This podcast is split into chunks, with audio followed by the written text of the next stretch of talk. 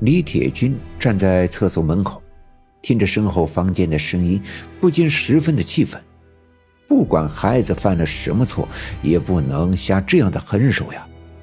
本想敲敲门劝一劝，可心想，这大半夜的，敲一个女人的房间恐怕不太合适。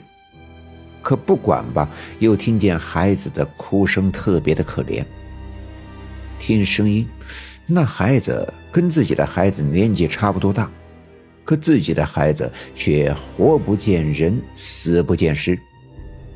身后的屋子突然安静了下来，一点声音都没有，仿佛刚才的一切并不曾发生一般。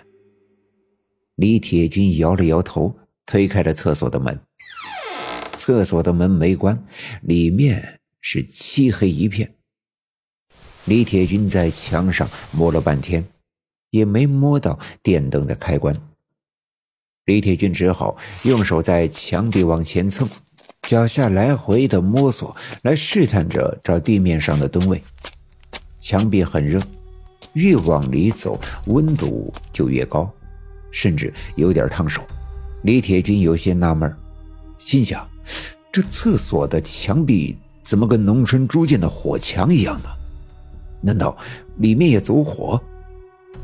正在胡思乱想，突然脚下好像踢到了什么东西，软软的。赶紧蹲下去，用手试探着摸，手刚触到地面上的东西，突然厕所里的灯亮了。李铁军借着昏暗的灯光四外张望，瞬间被眼前的一切惊呆了。左右两边，也就是他刚才扶着走过来的墙，漆黑漆黑的，伸手一摸就能沾了一手黑灰。而脚下他刚才踢到的，居然是一个孩子。李铁军蹲下身子，仔细看去，天哪！李铁军惊呼了起来，眼前的这个孩子不是别人，正是他失踪已久的孩子。他一动不动，就躺在地上。孩子呀，你，你怎么在这儿？李铁军顾不得一切，赶紧伸手把孩子抱了起来。可那孩子却双眼紧闭，浑身柔软，仿佛没了任何意识。李铁军来回摇晃，那孩子就是不睁眼。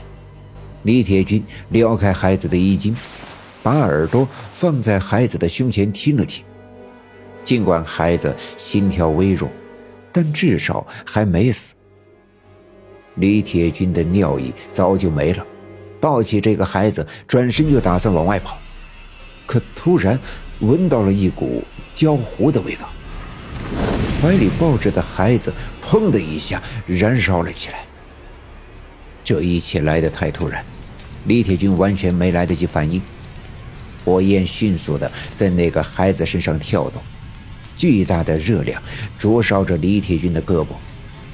李铁军一下子坚持不住，松开了双臂，怀里的孩子扑通一声掉在了地上。哎呀！李铁军惊呼一声。还没等李铁军再次弯下腰去抱那个孩子，突然“砰”的一声，那孩子一瞬间变成一股青烟，迅速的就消失在屋子里。厕所的灯又“砰”的一声灭了，屋子里再次陷入黑暗之中。厕所再一次陷入安静，李铁军在地上摸索了大半天。再也没摸到刚才抱着的那个孩子。李铁军突然有些沮丧，可却不清楚自己为什么要沮丧，只觉得胸口特别的憋闷，压着自己喘不上气，说不出话。突然，厕所的灯又亮了，屋子里的一切跟刚才完全变了两样。墙壁粉刷的煞白，地面上顺着墙根的方向有几个蹲坑，这可把李铁军给吓坏了。一转眼的功夫，这厕所居然在李铁军的面前出现两个状态：一个破烂不堪、漆黑一片，一个灯光暗淡，地面上和墙后面却干干净净、一尘不染。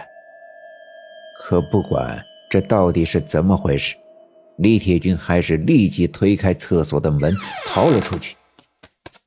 外面依旧是那个昏黄暗淡的走廊，一点动静都没有。李铁军赶紧跑回自己的房间，躺在床上蒙上大被，不一会儿便呼呼的睡着了。这一觉睡到大天亮才醒过来，看着墙壁上的挂钟，原来已经是九点。低头看看身上的衣服，才想起昨天浑身疲惫，躺在床上就睡着了，衣服都没脱。想起昨晚发生的一切，还心有余悸。不过，那一定只是一场梦而已。肚子里又在咕噜噜的叫了。他站起身，打算再去昨晚的那个面馆吃点东西。关上房门，走出旅店，又来到对面的小面馆。那老板还真眼尖儿一下就认出了他。哎呦，哥们儿，你又来了呀？哎，你这是去干啥了？咋弄了一脸一鼻子的黑灰呀？黑灰？没有吧？李铁军走到小饭店墙上挂着的那面镜子面前，挺直腰板，来回的照了照，果然，自己的脸上一条条的都是黑灰。哎呀！李铁军看了看镜子里自己的脸。突然，哎呀的大叫了一声，站起身来，飞快地往门外跑去，撞翻了门口那张饭桌旁的凳子。他不顾小面馆老板的怪异的目光，飞快地跑回对面的旅店，进了门便往走廊深处的那个厕所冲去。本集已经播讲完毕，感谢您的收听。